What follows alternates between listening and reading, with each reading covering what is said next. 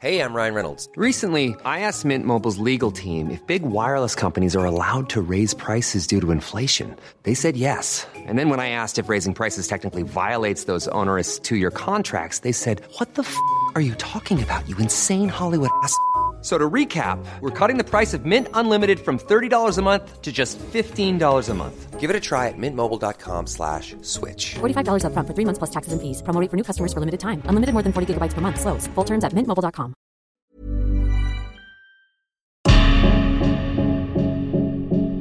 Destin brisé. Par Jean-Baptiste Drouet, rédacteur en chef du magazine France Dimanche.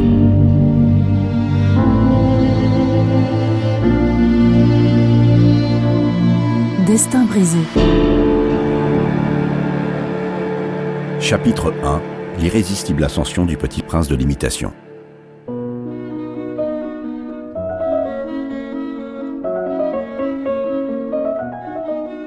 Nous sommes en décembre 1969 et Madame Huguette Leluron, l'épouse de Francis Leluron, maître d'hôtel dans la marine marchande, décide d'inscrire son fils Thierry au jeu de la chance, un célèbre radio-crochet télévisé. Elle aime plus que son âme ce garçon prodige, qui est l'homme de sa vie.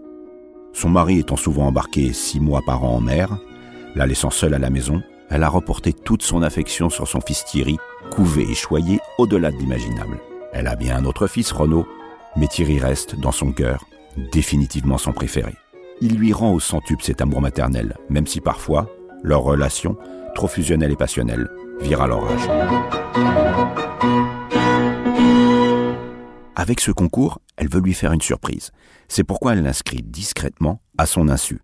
Car dans la famille Le Luron, on adore chanter l'opérette à table pour égayer les repas dominicaux. Surtout Francis le père, impeccable dans ses imitations de Luis Mariano. À l'époque, cette émission, créée par le producteur Raymond Marcillac et diffusée sur la première chaîne de l'ERTF, est un programme dominical incontournable pour des millions de Français. Le principe est d'une simplicité enfantine.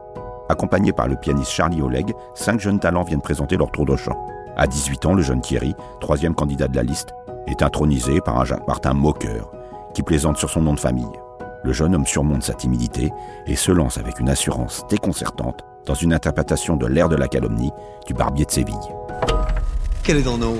Euh, Thierry Leluron. Thierry Le Luron. J'ai envie de dire un gay luron, mais ça se fait pas, ça. On peut pas, ça c'est.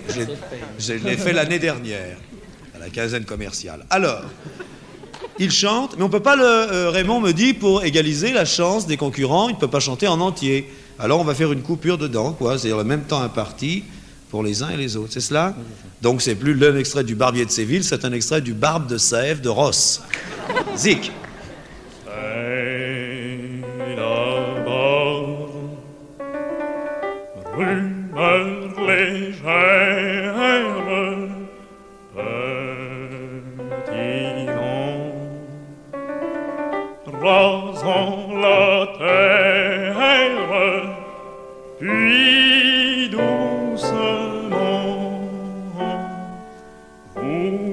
Voyez Carmenille se dresser, s'enfler, s'enfler en grandissant. Sa prestation est éblouissante. Le timbre unique de sa belle voix grave, qui contraste avec son visage de premier communiant, fait sensation. 90% des téléspectateurs le désignent comme vainqueur ce 4 janvier 1970. Journaliste, patron de Télé 7 jours dans les années 90 et animateur de radio sur Europe 1, où il présentera avec l'imitateur une émission en 1982, François Divot, qui deviendra l'un des amis intimes de Thierry Leluron, n'a que 15 ans lorsqu'il regarde cette séquence d'anthologie. Il est instantanément conquis. Donc moi j'avais 15 ans et euh, je suis tombé dessus assez par hasard. Et en plus, il chantait des airs d'opéra, donc c'était absolument pas euh, ce qui m'intéressait, euh, surtout à l'époque. Mais ce petit bonhomme était extraordinaire parce que euh, il enlevait tout, quoi. Il arrivait même à, captiver un, gamin comme moi de, de 15 ans parce que c'était extraordinaire de le voir chanter.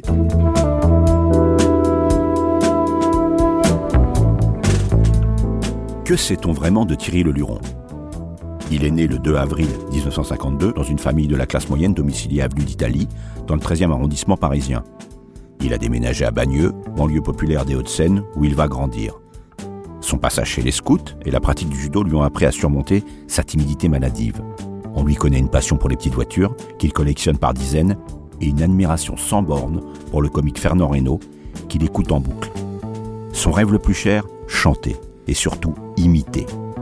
Ce qu'on ne sait pas en revanche, c'est que ce drôle de garçon nourrit depuis sa plus petite enfance une autre passion, secrète et dévorante, pour le théâtre. Dans sa chambre, il a reconstitué avec du carton une salle de spectacle. Il récite seul des pièces pendant des heures. Croyant dur comme fer à sa bonne étoile, cet adolescent résolument audacieux a arrêté tout net ses études à 17 ans, peu avant son baccalauréat, pour courir les concours radiophoniques dans l'espoir de se faire un nom. Il a même écrit à tous les animateurs de télévision, Michel Drucker inclus, pour qu'ils l'invitent à se produire dans leurs émissions. Mais malgré ce beau morceau d'opérette au jeu de la chance, ce débutant ne vit pas encore son heure de gloire. Patience, celle-ci va arriver quelques semaines plus tard. Plus précisément le 15 février 1970, où il va créer la surprise sur le plateau de l'émission Télédimanche. Ce jour-là, on fête l'anniversaire des 70 ans de son animateur phare, Jean Noin. Et en guise de cadeau, une surprise de taille l'attend. En direct, sans prévenir l'animateur, le Luron va s'armer d'un culot monstre pour imiter Jacques Chaban-Delmas, qui n'est autre que le Premier ministre de l'époque. Nous vous admirons tellement, cher Jean le gouvernement et moi-même, que nous nous sommes même demandé, réellement, au dernier Conseil des ministres, si vous n'étiez pas le chanteur masqué. Quoi qu'il en soit, pour ces 70 chandelles, au nom de la France, du gouvernement et en mon nom personnel, Jean Noin, bon anniversaire. Vive la République, vive la France, vive Jean Noin. Mesdames, Messieurs, je vous remercie.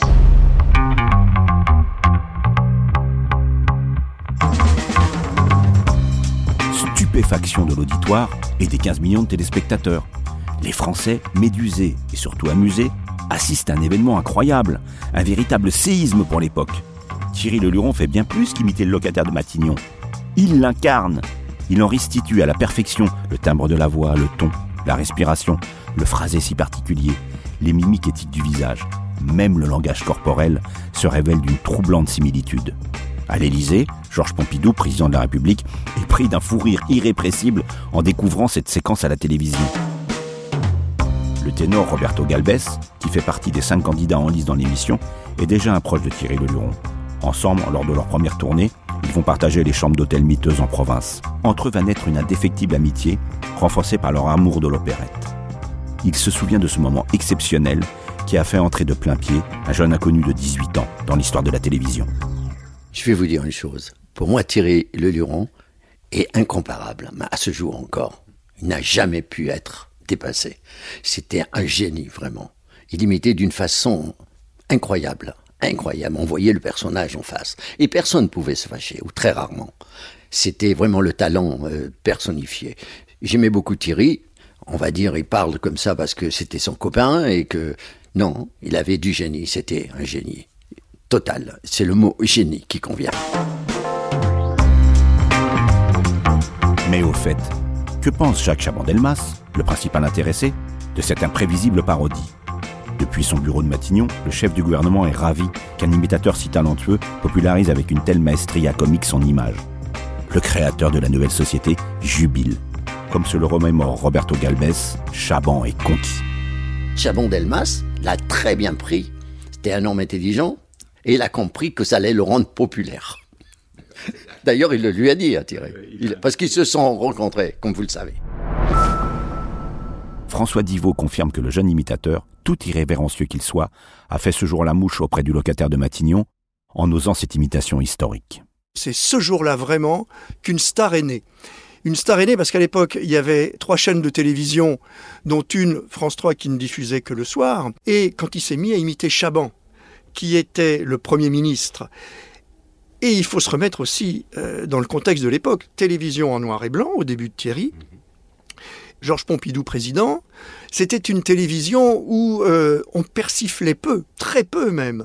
Et donc, qu'un euh, gamin, puisqu'il il avait l'air encore plus jeune qu'il était, et il était, Dieu sait, euh, très très jeune à ce moment-là, puisqu'il avait 19 ans, qui imite le, le Premier ministre, c'était formidable.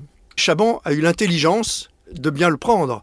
Et je pense que Chaban, forcément, a aussi contribué au succès de Thierry, parce que il a très intelligemment, je crois, Chaban, compris que ça le servait, en fait. Être imité, c'est un honneur, et il l'a compris.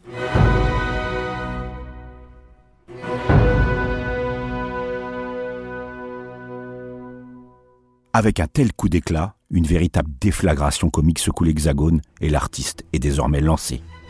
Il ne faut surtout pas se fier à ses airs de premier communion avec sa mèche de cheveux soigneusement coiffée et ses cols de chemise impeccables. Ce révolutionnaire a su, en quelques minutes, dynamiter la scène télévisuelle en imitant à la perfection Jacques Chaban-Delmas. À l'époque, aucun chansonnier n'osait gratigner le monde politique. Seul Henri Tizot s'aventure dans des imitations très convenues et prudentes du général de Gaulle. Et ses parodies sont interdites à la télévision. Avec une audace inédite et une liberté de ton incroyable, le Luron dépoussière les mœurs comiques de cette période en y insufflant une insolence bien sentie et une modernité rare. Et avec un tel talent dans ses numéros qu'aucun dirigeant n'a seulement envie de le censurer. Alors que l'imitation dans les années 60 n'était encore qu'un genre mineur relégué au numéro de cabaret, le Luron va en faire un art majeur à part entière, art dont il sera bien vite plus que la vedette, mais la superstar indétrônable. Jouissant d'une ascension fulgurante grâce à la télévision qu'il maîtrise à merveille, il va devenir l'imitateur iconique des Trente Glorieuses et le fantaisiste préféré des Français. C'est ce que vous découvrirez dans le prochain épisode intitulé L'âge d'or d'un surdoué. Retrouvez tous les épisodes de Destin brisé, le podcast du magazine France Dimanche, en ligne sur les plateformes de streaming.